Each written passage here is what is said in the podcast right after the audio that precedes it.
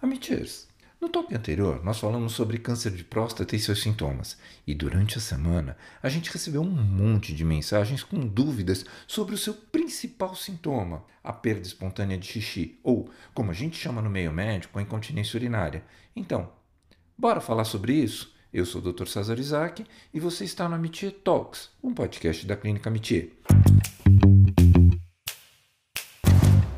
Fazer xixi dá um alívio, né? A gente até se sente mais leve, relaxado, mas nem todo homem consegue chegar a tempo ao banheiro e acaba fazendo xixi nas calças, o que, além de vergonhoso, é muito desconfortável.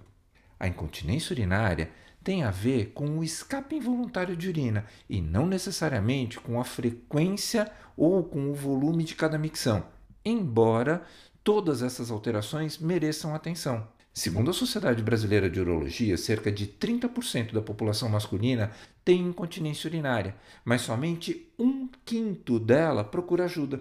Em alguns casos, o simples fato de espirrar alto se já provoca perda involuntária de urina, uma situação mais comum em pessoas idosas, porque, com o passar dos anos, aumenta a chance de desenvolver fraqueza da bexiga ou do aparecimento de doenças neurológicas e até do câncer de próstata. O processo de eliminação do xixi acontece assim, ó. Os rins filtram o sangue produzindo urina, que segue para a bexiga onde fica armazenada, como se fosse num reservatório. Quando a bexiga está cheia, ela manda um sinal pela medula que vai até o cérebro. Daí, o cérebro envia um comando para a bexiga contrair e para a musculatura ao redor relaxar. Isso provoca o esvaziamento do líquido através do canal da uretra. Não existe uma frequência fixa, mas o habitual é urinar a cada três ou quatro horas. Ir ao banheiro em intervalos mais curtos ou acordar várias vezes à noite podem ser sinais de alerta. Por isso, é muito importante prestar atenção às mudanças de hábito, mesmo que sejam lentas. Se você urinava cinco vezes ao dia e agora urina dez, isso não é normal, né? Então, procure ajuda. A seguir, a gente vai falar um pouco sobre os tipos de incontinência urinária masculina, suas causas e fatores de risco. Existe a incontinência de urgência, que é caracterizada pela vontade incontrolável de urinar com incapacidade de chegar a tempo ao banheiro. Geralmente, esse tipo de incontinência acontece pelo mau funcionamento da bexiga, que contrai antes de estar completamente cheia. As causas mais frequentes são diabetes, infecção urinária, próstata aumentada e qualquer lesão nervosa do plexo lombosacral. Um dos sintomas é a hiperatividade, que provoca a necessidade súbita de fazer xixi. Tem também a incontinência de esforço, aquela perda urinária que acontece ao espirrar, tossir ou fazer força. Nesses casos, o mais provável é que esteja acontecendo um enfraquecimento dos músculos do assoalho pélvico. Outro tipo é a incontinência por excesso de produção de urina. Uma obstrução no escoamento do fluxo ou uma fraqueza dos músculos da bexiga pode fazer com que o reservatório encha demais e, assim, provoque perda involuntária da urina. Essa incontinência pode estar associada ao diabetes, à insuficiência renal ou à apneia do sono, entre outras razões. A incontinência por gotejamento terminal é aquela em que pingos de xixi continuam caindo após urinar, porque a contração da bexiga acaba antes que ela esvazie por completo. O que pinga é o xixi que sobrou no canal da uretra, ou, de tanto fazer força, no final da micção, a bexiga aperta novamente e libera mais líquido. Isso pode tanto ser reflexo de próstata aumentada quanto do envelhecimento dos músculos do assoalho pélvico. A gente já sabe que quanto maior a idade do homem, maior a incidência de incontinência urinária, seja pela perda do tônus e força muscular ou por incompetência do esfíncter urinário, que com o tempo se torna mais frágil e não retém mais a pressão abdominal. No que se refere ao câncer de próstata, como a gente já falou no talk da semana passada, apesar da evolução no tratamento cirúrgico, existe uma tendência de perda involuntária nos pós-operatórios. Geralmente, o homem fica com uma sonda urinária por volta de 10 dias e, depois que ele tira, é frequente a dificuldade de conter a urina. Essa dificuldade é transitória e o controle é recuperado no decorrer de algumas semanas. A cirurgia robótica diminui muito esse tipo de intercorrência no pós-operatório. e quando ela aparece é de pequena intensidade e corrigida facilmente com a urofisioterapia.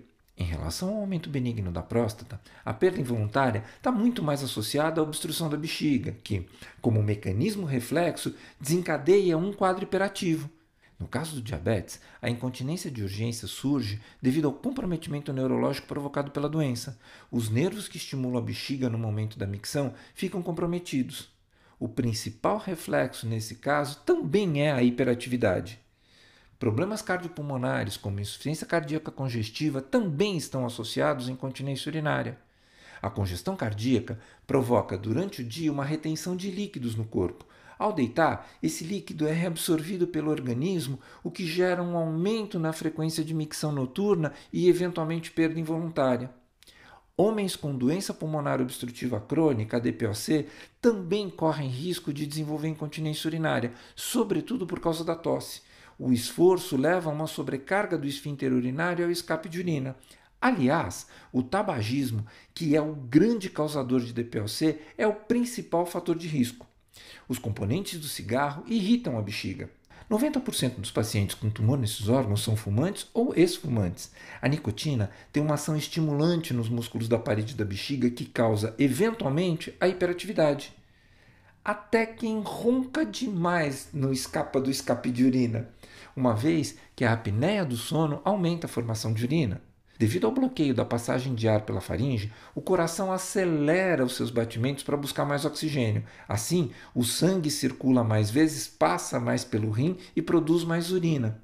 Agora, Mitiers, é importante a gente saber que o diagnóstico da incontinência urinária só é confirmado pelo estudo urodinâmico, que mede as pressões da bexiga e do abdômen. A definição e a combinação de tratamentos depende da causa, do tipo de incontinência e de até que ponto a perda involuntária impacta na qualidade de vida do homem. O tratamento é amplo e inclui exercícios físicos como pilates e fisioterapia urinária que fortalecem a musculatura pélvica e por isso são benéficos no controle da micção.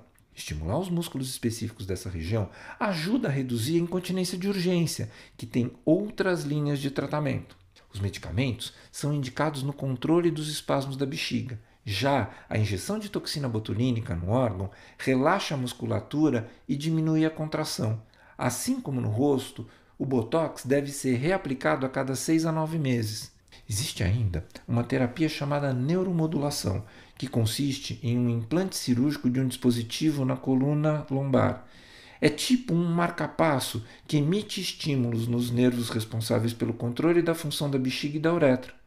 No caso da incontinência de esforço, uma opção cirúrgica é a colocação de um esfíncter artificial no escroto. Quando o homem quer urinar, ele aperta o dispositivo que se abre permitindo a drenagem da bexiga. Esse dispositivo vai fechar automaticamente depois de 50 segundos. Então, amitiers, aqueles de vocês que estão se sentindo o próprio manequim PIS, Aquela estátua do boneco mijão? Procure um médico especialista. Lembre-se daquele antigo ditado: prevenir é melhor do que remediar. Um beijo para cada um. Esse foi o Amitié Talks, o podcast da Clínica Amitié.